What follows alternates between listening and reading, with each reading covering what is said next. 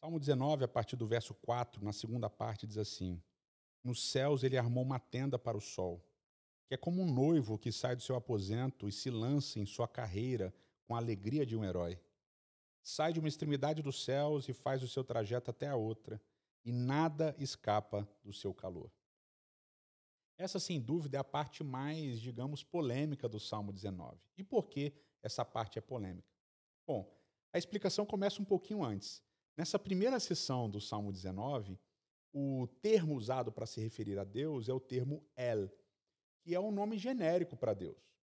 A segunda coisa é que o Sol era uma conhecida divindade no Antigo Oriente Médio e uma divindade justamente relacionada com lei, com justiça e assim por diante. E depois de mencionar o Sol, o salmista, a partir do próximo verso, vai exaltar a lei de Deus. E aí vem um terceiro detalhe muito importante. Na famosa estela que contém o código de Hammurabi, também é uma pintura do deus Sol, Shamash, dando a lei, entregando a lei para o rei Hammurabi. Então esses três detalhes eles fazem com que muitos estudiosos digam que esse salmo tem uma origem pagã. E corroborando isso, é muito interessante notar que em Gênesis, no capítulo 1, no relato, na narrativa da criação, o autor parece propositadamente não usar a expressão sol nem a expressão lua. Ele prefere falar de luzeiro, luzeiro maior para o dia, luzeiro menor para a noite, justamente para afastar essa ideia de que a adoração israelita era uma adoração pagã aos astros. Né?